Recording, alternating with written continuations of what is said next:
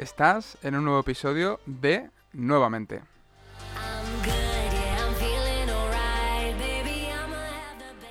Hoy vamos a hablar sobre cómo afrontar tus miedos y cómo confiar más en ti y en concreto te voy a dar 10 claves prácticas para que lo consigas.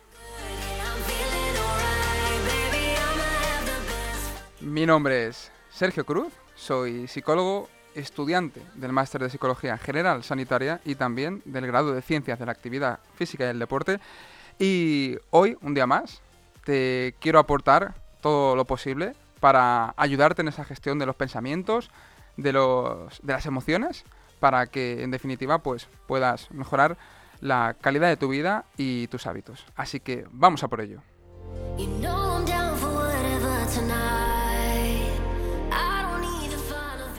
Y una cosa que va a ser ya un poco rutina en estos programas, en estos episodios, es el comenzar con algunas frases que vienen un poco a sintetizar la idea principal de lo que voy a hablarte, ¿no? Hoy en concreto del miedo y de la confianza.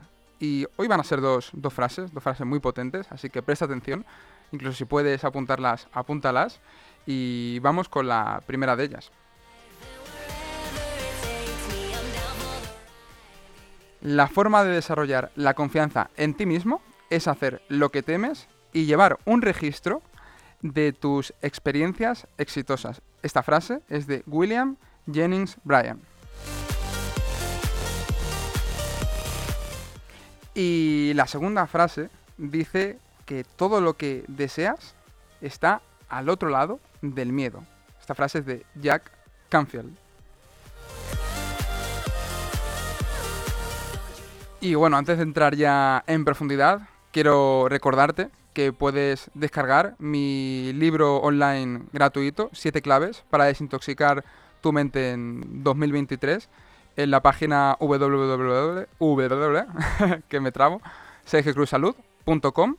y que cualquier cosita, cualquier duda acerca de este episodio o de algunos anteriores, puedes preguntarme también a través de mis redes sociales. En concreto, la que más suelo estar presente es Instagram, en arroba Sergio Cruz barra baja salud. Y bueno, antes de entrar ya más en materia, quiero comenzar con una metáfora. Una metáfora que tiene mucho que ver con todo esto de afrontar miedos, de, en definitiva, mejorar tu confianza, ¿no? Porque, desde luego, y esto también lo he aprendido un poco con, con experiencia personal, sin ninguna duda, una de las mejores maneras de mejorar la confianza en ti mismo es, sin ninguna duda, afrontar miedos, pero no afrontar miedos sin sentido, es decir, no, por ejemplo, afrontar el miedo a, las víboras. Ese miedo puede tener sentido, como vamos a ver ahora, desde luego, tiene un sentido de, de supervivencia, sino miedos que de alguna manera son un poco irracionales, exagerados y que pues te están limitando a conseguir ciertas mejoras en tu vida que desde luego si tomases esa acción pues te, vendría genial y, te ayudaría a mejorar esa, autoestima. Y esta metáfora tiene que ver con, una pizarra. Y a mí me gusta decir que todos, pues, al nacer somos como, como una pizarra, ¿no? Imagínate la típica pizarra que había en los colegios, yo creo que cada vez ya, ya menos. Yo también me voy haciendo mayorcito y creo que, que, eso está cambiando. Pero esa pizarra clásica que todos hemos visto alguna vez verde con el borrador y, la tiza ahí en, ese soporte que tiene abajo. Y para mí, pues todos nacemos como una pizarra de ese estilo, pero nueva, nueva, sin que nadie haya escrito nada en, absoluto en ella. Y un poco, esa pizarra donde escribes sería un poco, pues, eh, tu genética, tu, tu personalidad, un poco que viene de serie en ti. Sin embargo, desde el primer día que naces, todo va influyendo, va influyendo en ti y es como si escribiesen en esa pizarra, como si, pues, a lo largo de todos los años que vas viviendo, pues la experiencia con tu familia, en el colegio, lo que escuchas, tus amigos, em, las experiencias vitales que tienes en definitiva, van dejando una impronta en esa, en esa pizarra. Y eso va generando en ti un sistema de creencias, una forma de, en consecuencia, interpretar las cosas que te van pasando en la vida en base un poco a eso que te va sucediendo. Y muchas veces, a la hora de afrontar estos miedos, y también esta falta de confianza ¿no? en diferentes áreas de la vida, porque también esto del miedo, quizá en un área de la vida no tienes miedo ninguno, tienes mucha confianza, pero en otras no. O sea, también esto va un poco por, por áreas, como, como digo. Pero de alguna forma, mm, esas creencias arraigadas en base a diferentes situaciones, pues hacen que luego eh, diferentes cuestiones eh, en tu día a día te cuesta afrontarlas. Por ejemplo, pues una persona que lo mismo se han metido con ella en el colegio eh, o en el instituto, pues luego esa persona tiene más miedo quizá a, relacionarse en, el futuro, le cuesta, le cuesta un poquito más. Esto es, esto es, un ejemplo, ¿no? Puede haber un montón. También, pues, eh, lo mismo, imagínate una niña que de pequeño ha visto a, su padre eh, pues maltratar a, su mujer y en consecuencia pues luego esa niña cuando es mayor incluso pues puede tener ciertos problemas a la hora de relacionarse con, con, hombres porque su referencia paterna la ha visto hacer cosas eh, malas, ¿no? Entonces todo esto digamos que va generando una serie de miedos, va generando ahí una, una, una impronta que eso puede marcar a lo largo de tu vida. Pero bueno, eh, recuerda que estamos hablando de una pizarra en la que se puede escribir, sí, pero tiene borrador. Y esto es lo mejor de todo. Que con ese borrador lo que podemos hacer es borrar poquito a poco ciertas cosas que se han ido escribiendo ahí en esa pizarra, que esa pizarra pues serían un poco esas conexiones en tu cerebro, ¿no? Esas conexiones neuronales que, que en base a ellas pues luego generas una interpretación de diferentes circunstancias de, del día a día. Y yo siempre lo digo, ¿no? Cuando haya habido sucesos que te han marcado emocionalmente, pues probablemente esa tiza no se quite nunca del todo. De hecho, si lo recuerdas, cuando tú borrabas con la con la con la con el borrador en la pizarra, siempre se quedaba un poquito de lo que había escrito anteriormente. Ese blanco no se acababa de ir del todo. Pero si luego tú vuelves a reescribir sobre eso que has borrado, al final lo que predomina más es eso que has vuelto a escribir. Y eso es un poco la metáfora que quiero que te grabes a fuego y que viene un poco a decir que tu pasado no determina tu futuro y que en tu presente puedes hacer cosas para de esa manera reinterpretar las circunstancias que ahora mismo te dan miedo para que en el futuro no te den ese miedo. Así que ahora sí, vamos a pasar con la segunda parte de este episodio y vamos a explicar un poco la relación entre el miedo y la autoconfianza.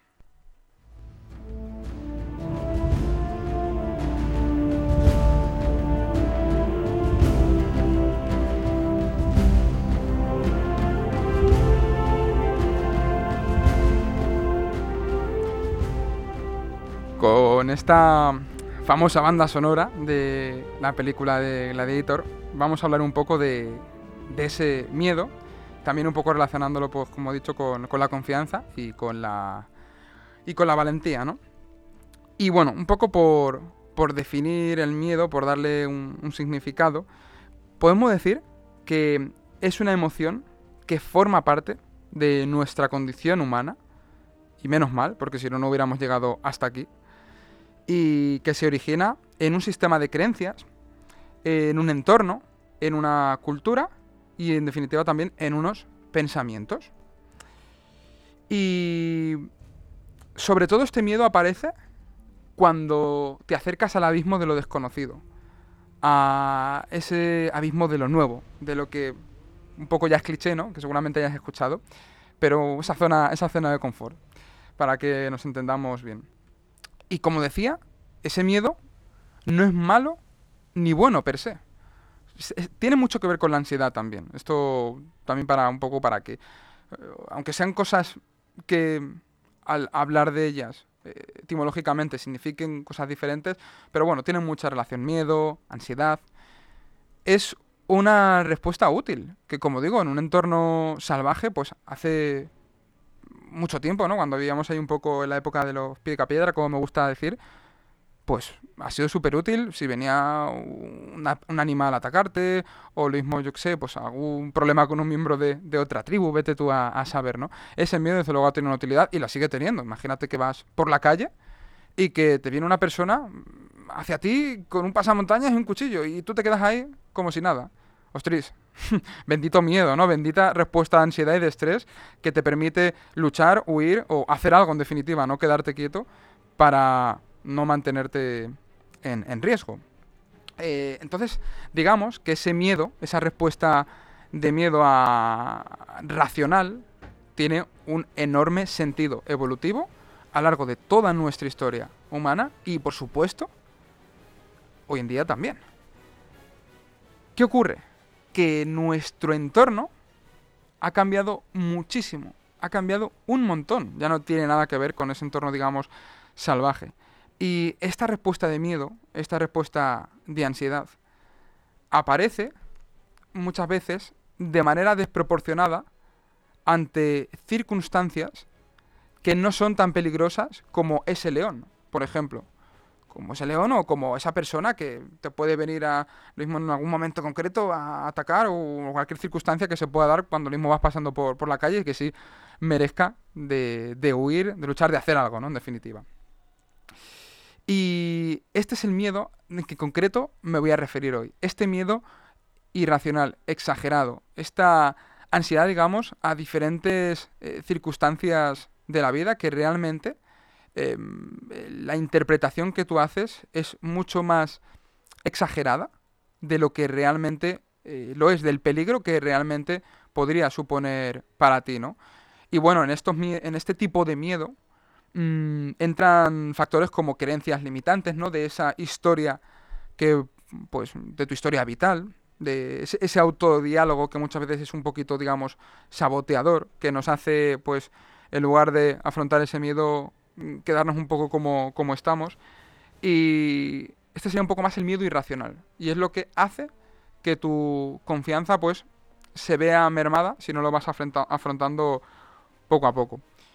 Y ahora te voy a dar unos, unos ejemplos de, estos miedos. Pero antes también quiero decirte exactamente esos miedos, de dónde vienen. Y como ya he comentado, pues muchos tienen un, sentido evolutivo. O sea, son directamente eh, miedos que vienen instaurados en nuestra genética. Es decir, em, por ejemplo, un, bebé cuando nace, si escucha un ruido muy fuerte, se asusta y empieza a llorar. O sea, eso, es un miedo que, digamos, viene, viene en nosotros, ¿no? Incluso el miedo, pues, si escuchas un sonido muy parecido al de una serpiente, pues también te entra ese miedo, ¿no? Eh, algunos insectos, cosas que en definitiva, pues, en el pasado han podido costarnos la, vida. Esos son, un poco, son miedos, como yo digo, racionales, que tienen un sentido.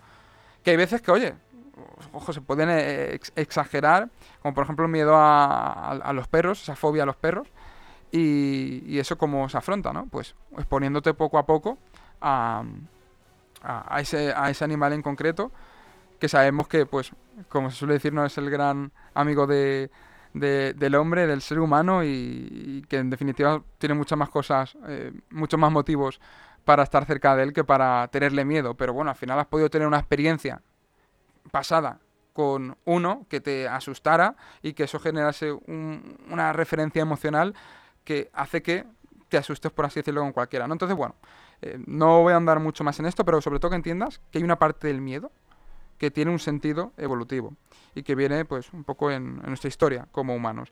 Pero luego ya también está ese miedo que, que aparece pues por ejemplo, por una herencia familiar, imagina pues que eh, tu, tatarabuelo le, decía a tu bisabuelo, eh, no vales para esto, tu bisabuelo luego se lo dijo a tu abuelo, tu abuelo a tu padre y tu padre a ti.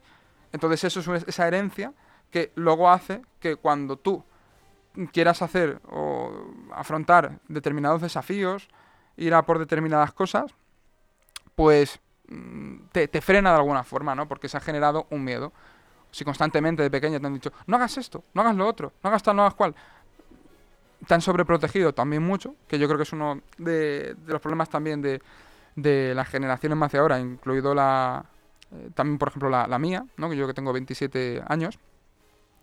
Y esa sobreprotección pues también te hace que luego tengas determinados miedos, ¿no? Que seas, hablando en plata, un pelín más cagado de lo normal que de lo que quizá pues esa situación eh, requiere, ¿no? No requiere de que tengas tanto, tanto miedo.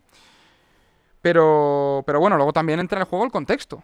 El contexto hoy en día también genera mucho miedo, mucha ansiedad. Por ejemplo, mmm, las redes sociales afectan un montón en la autoestima. Y el ver constantemente lo bueno de otras personas, las mejores habilidades, gente que hace todo mejor que tú, eso te puede hacer creer que aunque tú, o sea, que tú quizá eres bueno en algo, pero no al mismo nivel tan grande como lo que ves en, redes sociales. Pues, por ejemplo, una persona hablando en público. Habla genial. Y luego tú te ves hablando en público y hablas bien, pero como no hablas tan bien, dices, buah. Y eso te genera un miedo a hablar en público, unas creencias, tal. Te vas comparando y de alguna forma, pues eso puede hacer que por el perfeccionismo, por esa autoexigencia, se juntan varias cosas que hacen que tampoco te atrevas a, enfrentarte a eso que sabes que si te enfrentases, pues te haría sentir mucho mejor. Y, bueno, luego por supuesto el contexto de hoy en día, con eso que ya hemos hablado en otros episodios, ¿no? Esas recompensas tan eh, cortoplacistas dan un placer eh, tan efímero que, pues oye, muchas veces preferimos quedarnos con eso a hacer lo que realmente nos aporta una satisfacción real. Mm, pues yo qué sé, ¿quién quiere romper el miedo? hablar con personas que le atraen cuando eh, puedes estar eh, pues en redes sociales viendo fotos, fotos de esas personas y ya está, ¿no? Entonces, bueno, eso es placer a corto plazo, lo otro sería satisfacción real y afrontar miedos y crecer de alguna manera como, como persona. Entonces, algunos ejemplos de, de estos miedos, pues como decía, puede ser el hablar a personas desconocidas que, te atraen. O sea, imagínate que pues vas eh, por la calle, alguien te llama la atención y, y te apetecería hablarle. Entablar conversación y, y no lo haces por el miedo al rechazo. Porque lo mismo de, pues como decía, de pequeño, te han dicho muchas veces, eh, no vales para esto, no vales para lo otro. Y, claro, eso luego pues se, se, refleja, ¿no? Miedo al rechazo, miedo al fracaso. Y, de alguna manera pues también se junta con, con, ese sentido evolutivo, ¿no? De que al final que te rechacen en las relaciones sociales también puede implicar que te echasen de la tribu. Entonces se juntan ahí un montón de miedos, ¿no? Miedos más de tu vida y más de sentido evolutivo que hacen que pues no afrontes esa circunstancia que sabes que te vendría bien afrontar. Pero bueno, hay muchísimas más, por supuesto. Hablar en público. Madre mía. Madre mía, se me dice a mí de hablar en público hace unos años. O sea, nervioso no, lo siguiente. Incluso, pues, a, o sea, es que ni de lejos me vería yo hablando aquí como estoy ahora. O sea, me supondría, vamos. Y, y eso al final, ¿cómo se supera? Pues exponiéndote poquito a poco, de manera progresiva. También puedes tener miedo a dejar incluso un trabajo, un trabajo que odias, que no te gusta nada. Pero ya no a eso, sino incluso a que estés en un trabajo que te gusta, pero tengas miedo a que te echen. Ese también puede ser otro, otro miedo. Y vemos que es un miedo que, oye, puede tener, desde luego, eh, por ejemplo, si estás en un trabajo y no mm, tienes miedo a que te echen, puede tener un sentido, ¿no? Pues porque, oye, mm, dejes de ganar un dinero que te está sirviendo para eh, sacar a tu familia adelante, a tus hijos, tal. Pero, pero claro, digamos que es una cosa que se escapa de, de tu control. Esa incertidumbre que va siempre de la mano de este miedo, siempre va a estar. Pero eso es algo, haciendo referencia también a, los estoicos, que se escapa de, tu control. ¿Qué está dentro de tu control? Pues, por ejemplo, mmm, hacerte indispensable en ese trabajo, mejorar tus habilidades. Y si eso sucediese, pues que esa preparación que has adquirido te permitiese que luego pues se peleasen casi por ti, ¿no? Por, por, así decirlo. Eso es un poco lo que depende, dependería de ti y una manera de pues afrontar un poquito ese, ese miedo. También el miedo a abandonar una relación tóxica, ¿no? Puede ser una relación con un familiar, con un amigo, con una pareja, pero también puede ser ese miedo a que te deje esa, esa pareja, eh, a que pues, tus amigos te, te rechacen. Y, y, todos esos miedos, de alguna forma, pues como digo, tienen esa raíz en tus experiencias pasadas. Por eso muchas veces hay que indagar en el pasado y cuestionarse todos, todos esos, esos miedos y ese moverse por el miedo en lugar de empezar a, a, moverte, ¿no? Que es lo que debería ser por todo lo bueno que podrías, pues, llegar a hacer si, si, esos, si afrontas un poco esos, esos miedos. Y otros miedos también puede ser el, miedo a empezar a entrenar, a empezar a cuidarte, a comer más, más nutritivo, a empezar otro tipo de hábitos más, más saludables, porque de alguna forma también implica un poco salir de esa zona, digamos, de confort. El empezar a entrenar supone lo mismo ponerte a ir a un gimnasio, a que te vean, a afrontarte con inseguridades, tal. Y empezar a comer más nutritivo, lo mismo implica, pues, oye, que tengas que empezar a hacer la compra por tu cuenta, que tengas que decirle a las personas con las que vives, oye, que quiero empezar a comer más de esto, y que, pues, de alguna manera también eh, te digan, ¡buah! Pero ¿por qué? O te digan, si, si no lo vas a conseguir tal. Eso es ponerse a miedos. Pero sabemos que detrás de todo esto que te acabo de decir, hay una recompensa enorme, que es una satisfacción real y sobre todo el aumento de la autoconfianza. Que esta es la relación entre afrontar el miedo y la confianza. Que la autoconfianza sería un poco pues esa confianza en sí mismo respecto a determinados atributos, tales relacionados con habilidades para la vida, eh, la toma de decisiones, eh, entre otras cosas, ¿no? Y, y ese aumento de la autoconfianza depende fundamentalmente de haber dominado dichos atributos a partir de la experiencia. Y esto es algo que quiero que te grabes a fuego. A partir de la experiencia. Las personas aprendemos a través de la exposición. De exponernos a esas situaciones que, nos dan miedo de manera, aunque sea poquito a poco, de manera gradual. Pero la experiencia es clave para que tu cerebro aprenda y de esa manera deje de generar emociones negativas ante circunstancias que ahora en el presente quizá si te desencadenan pues esas emociones relacionadas con el miedo. Y ahora sí, vamos a pasar a la siguiente parte de este episodio, que ya sí son esas 10 claves para afrontar tus miedos.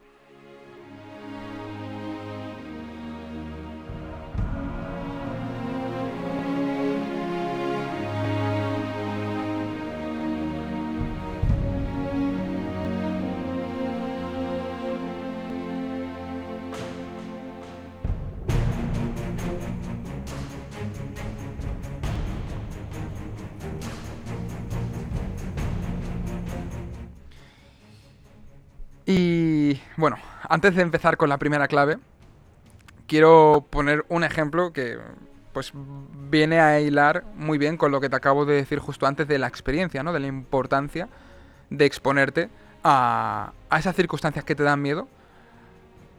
Pues igual que, por ejemplo, una persona, volviendo a tomar ese ejemplo de, los perros, si tiene miedo a los perros, quizá no debe empezar de primeras yendo a un parque con 10 perros, pero si puede empezar viendo vídeos en el ordenador, después pues acercarse ¿no? a, a, la lejanía de a X metros, bastante distancia, pues ver algún, perri, algún perrito, tal, irse acercando. De esa manera se va exponiendo y va aprendiendo que puede, pues no es tan peligroso como él creía, todo lo contrario, ¿no?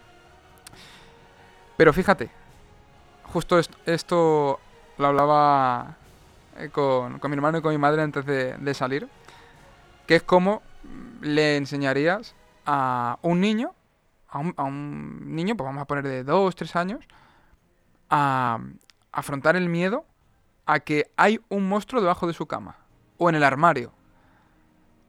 ese miedo que yo creo que todos hemos, hemos tenido, incluso lo mismo si esta noche tengas la edad que tengas, te pones a pensar en ello, lo mismo hasta te cuesta dormirte, ¿no? Y repito, tiene un sentido evolutivo, porque oye, Tú imagínate un niño pequeñito mm, durmiendo en una cueva hace muchísimo tiempo, que, esto parece suena raro, pero es algo que, ha pasado durante miles de años en nuestra historia evolutiva.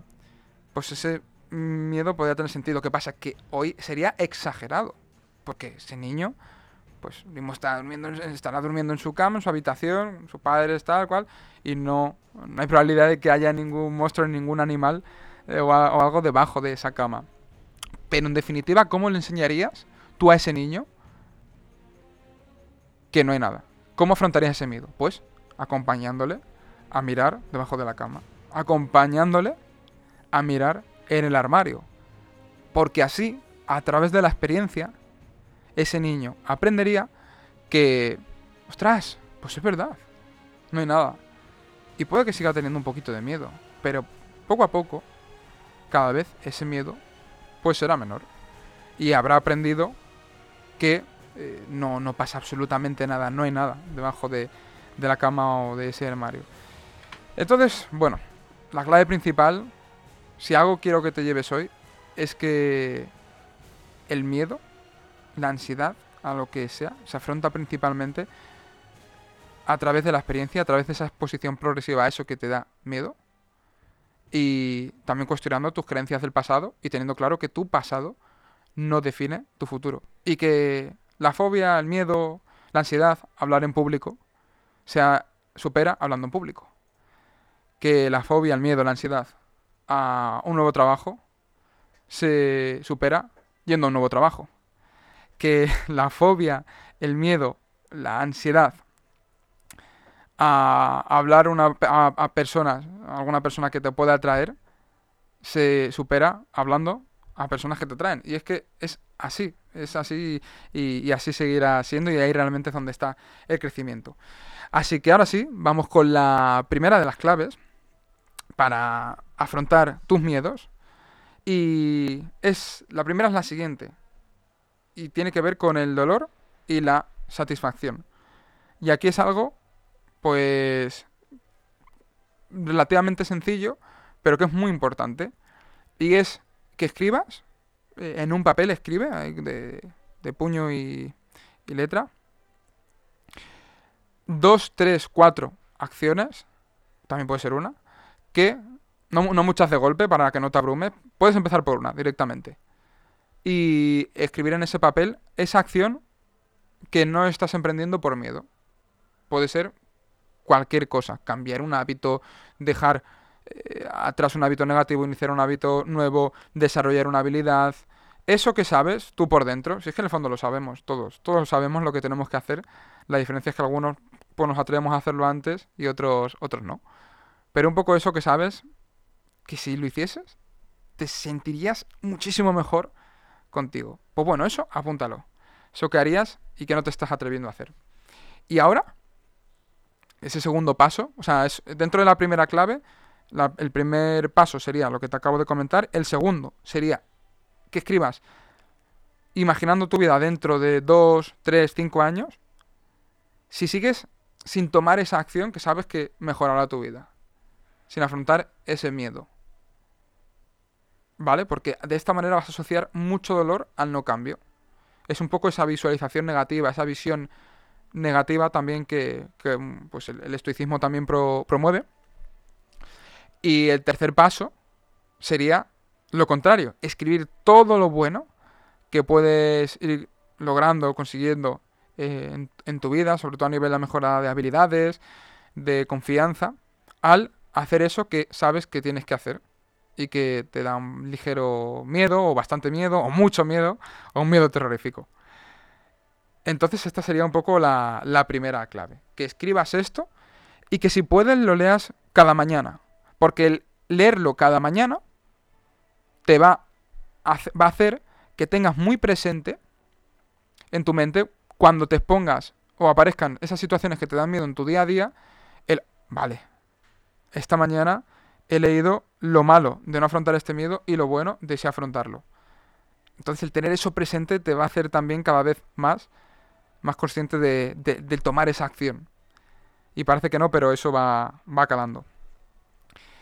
La segunda clave sería la de apuntar una lista de todos los miedos que tenías en el pasado, cosas que creías que no ibas a hacer, cosas que creías que no ibas a conseguir, que te generaban ansiedad, preocupación, y que las has acabado superando y cómo te has sentido al superarlo. ¿Por qué te digo esto? Porque muchas veces, cuando tenemos miedo, miedo a algo, pues nos juzgamos por el momento presente. decimos, es que va a ser imposible, soy incapaz. Pero realmente en el pasado tú te encontraste igual ante otro tipo de situaciones. Lo que pasa es que ya no te acuerdas, ¿no? Ya no te acuerdas. Esto es como yo que entreno, ¿no? Y que me gusta mucho el tema del gimnasio, el deporte. Pues yo me acuerdo de cuando empecé en el gimnasio y no era capaz ni de hacerme una dominada, el ejercicio este que te cuelgas y tienes que subir hacia, hacia arriba, ¿no? Y haciendo que la barbilla pase por encima de, la barra. Recuerdo que no me hacía pues, prácticamente ni, ni, dos seguidas. Y ahora digo, joder, me hago 15, me hago casi 20, pero me quiero hacer 21. y es como, no valoras ni te das cuenta de todo lo que has conseguido antes. ¿Vale? Y esto es súper importante. El tomar conciencia de todas tus eh, victorias y cosas que has afrontado que creías que no ibas a hacer en el pasado. Porque si eres consciente de esto, va a reforzar tu identidad presente y te va a hacer coger impulso para dar ese paso que ahora te está costando. Entonces esta sería un poco la segunda clave. Vamos con la, con la tercera, que tiene que ver el reemplazar tus creencias y etiquetas limitantes. ¿Y qué es esto de las etiquetas? Pues yo también para que lo, verlo un poco más visual, imagínate que te pones una, un abrigo recién comprado y que lleva la etiqueta y que la etiqueta pone soy tímido, soy torpe, soy inútil, soy vago, soy tonto, soy lo que sea. Pero que tú coges una tijera, la cortas y le pones otra etiqueta que ponga soy capaz, soy confío en mí mismo, soy seguro de mí mismo, em, soy sociable, soy extrovertido, en fin, pones eh, eh, otro tipo de etiquetas. Y eso ya no solo va a hacer que empieces un poco cada vez más a tener de nuevo, o sea, a tener más presente un poco esa identidad que quieres eh, construir. O sea, esto, mira, es, es que se me van viniendo ejemplos a la, a la mente y los tengo que soltar. no, no, no queda otra. Imagínate una persona que quiere dejar de fumar. ¿Es lo mismo que cuando a esa persona le, le ofrezcan un cigarro diga, no, no, no, lo siento, estoy intentando dejar de fumar? A que diga, no, soy una persona que no fuma. ¿Es lo mismo? No es lo mismo. Puede parecer que sí, pero no es lo mismo. El segundo mensaje, la segunda respuesta, está reforzando la identidad de una persona que no fuma. El primero está poniéndolo en duda. Y esto es muy potente cuando tú te haces consciente de, ello, ¿no? Porque dices, ostras, ostras, eh, me estoy hablando ahora sí de una manera correcta acorde a lo que quiero afrontar, a lo que quiero hacer. Y sobre todo, porque somos, y esto también lo junto con el paso anterior, somos muy de blanco y negro, de todo o nada, de dicotomías. De, pues eso, soy, soy tímido. O sea, eres, eres tímido, siempre eres tímido, nunca hablas con nadie. Es como todo muy, muy categórico. Realmente no. Realmente se trata de cuestionar esas creencias disminuyendo esas creencias negativas, por así decirlo, que te están limitando, de disminuir su poder emocional, su carga emocional, y aportar un poquito más de, razón dentro de pues ese, ese, autodiálogo un poquito autodestructivo que cada uno puede, puede tener. Y bueno, ahora vamos a pasar con, con el cuarto, con la cuarta clave, y esta cuarta clave tiene que ver con relativizar y poner perspectiva. Es decir, es, algo paradójico, ¿no? Porque esto tiene que ver con quitarte importancia, de alguna forma, creer que, o sea, ver que no eres, como se suele decir, ¿no? Vulgarmente, el, el ombligo del mundo, pero a la vez, lógicamente, eres importante, claro que lo eres. Cada persona es igual de importante que, que otra. Pero pero bueno, eh, a lo que voy es el quitarte un poco esa carga de que tú crees que eres, digamos, el, el centro, el centro del mundo. Porque muchas veces vamos por la calle, y esto seguramente a mí me ha pasado, por supuesto, también te haya pasado, y creas que te están mirando por algo. Y, la otra persona, si le preguntases, seguramente crea que era al revés, que tú lo estás mirando a ella, vete tú a saber. Cada uno, de alguna manera, va viviendo un poco su, su película, digamos. Y muchas veces nos nos ponemos tanta carga encima que cuando relativizas y dices, oye, si a la gente hoy, fíjate, voy a poner un ejemplo, la canción que ha hecho Shakira ahora, todo el mundo ha hablado de ella una semana, dentro de un mes, nadie se acuerda de eso. Nadie se acuerda. Pues, fíjate, algo tan mediático y tan bestia que ha llegado a tantísimas personas. Imagínate el hecho de que tú pues hables en público o, o te pongas a, un miedo, algo que puede ser un miedo más chiquitito, cualquier tipo de miedo. Eso que sabes que tienes que hacer y que si haces te vas a sentir mejor. Fíjate qué, qué, va a pasar en caso de que pues eso no salga tan como, como tú esperabas. Porque si afrontas un miedo y no sale como tú esperabas, lo único que va a pasar es que aprendas. No, no va a pasar nada más. Y eso es progreso. O sea, al afrontar un miedo o, te sale bien o aprendes. Pero al fin y al cabo es evolución. El problema, eh, lo peor es quedarse paralizado. Paralizado, parálisis por análisis como se suele llamar, y no hacer nada. Entonces el relativizar y ponerte en perspectiva, esto también em, sé que, bueno, es una, herramienta que también usaban los estoicos, hago mucha referencia a ellos, con, razón porque cada vez hoy en día se está recuperando un poco más sus principios, pero el, ese verte como, imaginarte como si estuvieses viendo el mundo desde fuera y verte a ti. ¿Qué eres tú en comparación con todo el mundo? Y ya no con todo el mundo, con todo el universo. O también lo puedes hacer a nivel temporal. ¿Qué va a significar el que afrontes ese miedo respecto a todas las personas del mundo y a toda la historia del ser humano. Nada. Es un grano de arena en una playa inmensa. Entonces, realmente esto, el, relativizar, lo que hace es quitarte una carga enorme de encima, un alivio. Es como quitarte una mochila de 40 kilos que llevas encima y decir, pues ya está, voy a hacerlo. Si de lo que no me voy a arrepentir es de no haber afrontado ese miedo. Entonces ahí relativizas te calmas, te tranquilizas y dices, pues vamos a, ver qué pasa, ¿no? Fluyes un poquito más. La quinta clave tiene que ver con responder a tres preguntas. Tres preguntas que son tres, pero son bastante, bastante potentes. La primera sería, ¿qué le dirías a tu mejor amigo que, que hiciese en tu situación? O sea, ahora mismo imagínate que tú tienes un miedo, pero tu amigo tiene otro si tu amigo te dice, joder, es que tengo un miedo a, pues eso, a lo que he dicho antes, ¿no? lo voy a volver a, leer, a hablar a personas desconocidas, a comunicar en público, a dejar un trabajo que detestas, a dejar una persona con la que no estás a gusto, em, a incluso destacar cosas positivas de, de otras personas, que muchas veces eso también nos cuesta, decir lo bueno a otra persona. Pues si ese amigo te dice que tiene miedo a algo de eso, tú le dirías, pero hazlo, si ya verás cómo no es para tanto, si luego te vas a, sentir mucho mejor. Pues eso, que le dirías a tu mejor amigo es lo que en definitiva te tienes que aplicar tú. Porque sobre todo vas a estar respondiendo a ese amigo en base a tu experiencia. Y por tanto, eso que le estás diciendo a él es lo que tendrías que hacer tú. La sexta clave tiene que ver, esto más que una clave, es digamos, un marco mental, un principio que tienes que tener eh, muy presente. Y ese principio es, es que el que no esperes a no tener miedo o no esperes a que sea el momento perfecto para afrontar ese miedo. Porque es que mm, la gente que tú consideras como, como valiente o como, joder, me gustaría ser como ese o hacer esas cosas como esa gente, no es que no tenga miedo. Esa gente es que lo ha hecho a pesar de tener miedo. Esa es la diferencia principal.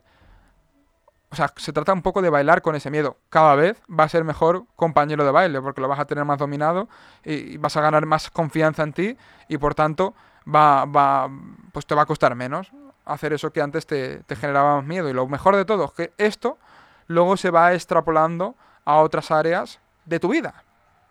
¿No? Yo, yo, fíjate, por poner un ejemplo, el, el grabar historias, ¿no? La típica historia en redes sociales, que te grabas tú con el móvil y sales hablando y la subes a Instagram, eso a mí me ha ayudado un montón a la hora de hablar en público. Entonces, son también habilidades que se van retroalimentando.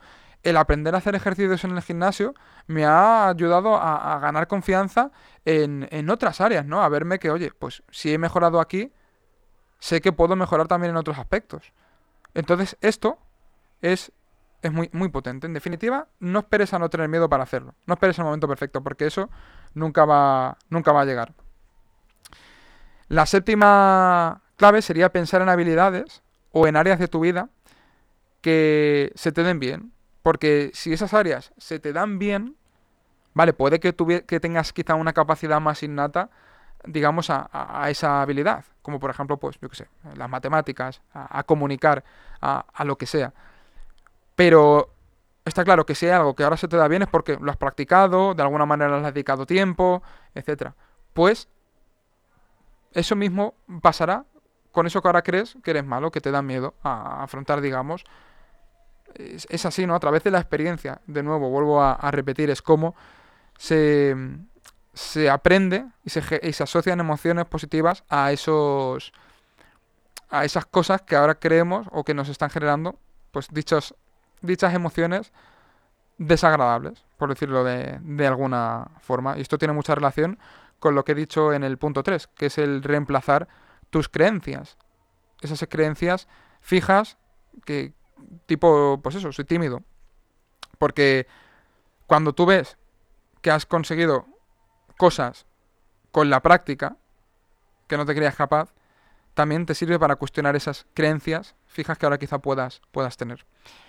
Y sobre todo esto muchas veces te vas a tener que ir incluso a cuando eras niño, porque cuando eres niño te atreves mucho más a, a, todo. Es un poco recuperar ese, ese, niño que todos llevamos dentro y que si tienes cintas de pequeño, o vídeos, o fotos, o, puedes incluso preguntar a tus padres, a, tus abuelos que te hablen de, de, cómo eras tú de pequeño, esa es tu verdadera esencia. Y eso te va a ayudar mucho a decir, ostras, em, este soy yo y quizá me atreví a tantas cosas, pero ese condicionamiento al ir creciendo y todo lo que he ido, eh, me han ido, digamos, he ido escuchando, he ido viendo, pues de alguna forma me ha puesto como capas de cemento encima que realmente no me hace conectar con esa esencia que, pues, por ejemplo, de pequeño te tenías, ¿no? Que era el atreverte un poquito más a, a, todo, ¿no? Prácticamente, incluso al contrario, era como, ostras, eh, tenía que estar ahí tu padre para decirte, para un poco, no, no te atrevas tanto, ¿no? Pero, pues sería un poco recuperar eso, ¿no? Mm, la octava clave es soltar la, expectativa y centrarte en el proceso. Muchas veces hacemos, no, nos atrevemos a hacer algo porque nos ponemos una expectativa tan elevada, y más hoy en día con el tema de la comparación en redes sociales, que claro, dices, es que como me veo tan incapaz de hacer eso, pues no lo hago. No, realmente lo que cuenta es el proceso, son las acciones, eso es lo que está bajo tu control. Bajo tu control está la acción, no el resultado. El resultado es algo que no depende de ti, pero lógicamente, si vas mejorando en el proceso, el resultado cada vez va a ser mejor. El noveno punto es un poco otro marco, otro marco mental y sería el de o ganas o aprendes. No ganas o, pierdes, como se suele decir, ¿no? Es decir, puede que te pongas ese miedo y que salga como tú esperabas, pero puede que también te expongas y salga bien, pero quizá no tanto. O puede incluso que mm, salga mal. Pues no pasa nada.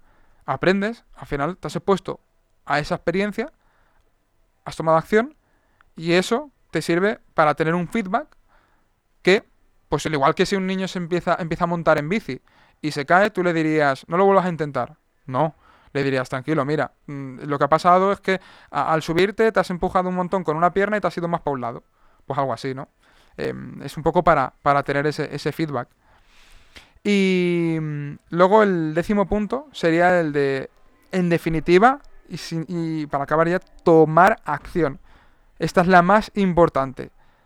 Puedes eh, hacer todo lo que te he dicho, escribir, eh, cuestionarte creencias, eh, tal, pero la clave al final va a ser tomar acción. Tomar acción, acción masiva e imperfecta, como me gusta decir a mí, es la mejor manera de afrontar estos miedos. Y el extra, un extra que también quiero añadir, es el de reducir la sobreestimulación. Sobreestimulación, pues el estar todo el día expuesto a, información de, a través de la televisión, del móvil, de, de series, de, en definitiva, todo eso que muchas veces te invita a poner como un parche y a distraerte y evadirte de esas cosas que realmente son importantes en tu vida. ¿Y qué hay más importante en tu vida que afrontar miedos, crecer como persona, ganar satisfacción, mejorar tu, tu, tu confianza y seguir mejor y sentirte mejor contigo mismo.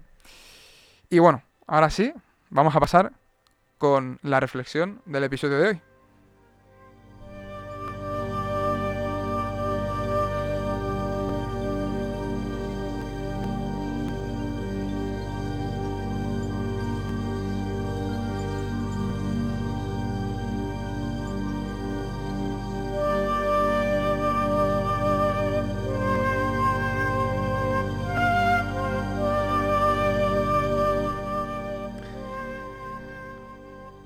Bueno, pues un poquito lo, lo, que venía diciendo justo antes, y es que el, entorno desde luego está cambiando cada vez a más, a pasos agigantados, y entre ellos, entre esos cambios, pues está el, el, las redes sociales, que en definitiva pues, han pasado a ser parte de nuestra vida, con lo bueno y con lo malo.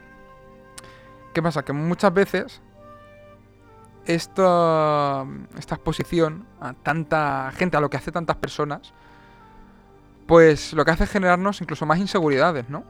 Y todos lo que acabamos haciendo es crear una, una especie de máscara, ¿no? Una especie de personaje, que personaje pues tiene que, vamos, la etimología de esa palabra, personaje de persona, viene un poco de la máscara que se ponían en los teatros eh, en Grecia, en la antigua Grecia, para representar a un personaje. Entonces, creamos como esa personalidad, ese falso, esa falsa persona, a través de, de, las redes sociales y mostramos, al igual que un poco como hacía Jim Carrey, ¿no? En la película de, de la máscara, pues mostramos un poco nuestra versión guay de que todo nos, nos va bien, lo, mejor que sabemos hacer, pero en el fondo es una forma de buscar validación, muchas veces, que no encontramos en nosotros mismos. Y una validación que no acabamos de encontrar también nosotros mismos, porque gracias a, a eso que obtenemos por redes sociales, a esos likes, o lo que sea, pues encontramos como un placer a corto plazo que realmente nos entretiene y nos distrae de hacer lo realmente importante, ¿no? Pues aprender una habilidad, empezar a cuidarte, ser más agradecido en el día a día, mejorar tus habilidades sociales, dar las gracias a alguien por, por lo que hace por ti, intentar destacar cosas buenas de otras personas en el día a día, ¿no? Cosas que realmente pues pues son relevantes. Entonces, esta esta máscara que creamos, por ejemplo, en, a, a, través del, de las redes sociales muchas veces, hay que empezar a, cuestionársela, ¿no? Y ya para acabar, quiero hacer referencia a un, a un libro, un libro que se llama Los cinco mandamientos para tener una vida plena. ¿De qué no, no deberías arrepentirte nunca? Este libro es de, de Bronnie Ware, Bronnie Ware, con W, aunque poniendo el título del libro lo, lo, vas a encontrar en internet. Y este libro, lo que viene a decir esta, esta, doctora, esta enfermera, pasó, si no recuerdo mal, 12 semanas con personas que, pues, eran, digamos, eh, enfermos terminales, que, pues, prontito iba, iban a acabar falleciendo, ¿no? Y lo que esta persona empezó a hacer, esta, doctora empezó a hacer de manera eh, poco natural, ¿no? Con el devenir de la conversación de estas personas, se acabó convirtiendo en este libro. Y empezó a preguntarles de qué cosas se arrepentían. Y la mayoría, muchos, repetían siempre cinco cosas muy similares. Y una de ellas, no te voy a destripar todas para que leas el libro, pero una de ellas es no haber sido fiel a sí mismo. Y esto de no haber sido fiel a sí mismo tiene mucho que ver con eso, ¿no? Con no afrontar miedos por el que dirán, por el es que soy tal, por lo que sea. Y eso luego es lo que más insatisfacción genera. Entonces, tú imagínate, ¿no? Quizá duele imaginarlo, pero oye, también hay que imaginarse esto a veces. Que no todo es happy flower. Todo va a llegar un, un todos vamos a tener un día que va a ser el último día de nuestra vida. No ha habido ni una persona hasta ahora que esto no lo haya, lo haya superado. Que yo sepa, vamos. si lo hay por ahí, lo está escuchando esto, que lo diga, ¿eh? Pero bueno, el caso es que mm, te visualices en ese momento y eches la vista atrás. Ostras, ¿de qué te vas a arrepentir? ¿De haber intentado cosas? ¿De haber afrontado miedos? ¿De haber intentado superarte a pesar del que dirán? ¿O de lo que pudiera pasar? ¿O de equivocarte tal? ¿O, vas a decir, ah, estoy orgulloso de no haber hecho nada? De no haber hecho eso que sabía que tenía que, tenía que hacer, independientemente del resultado. Me da igual el resultado.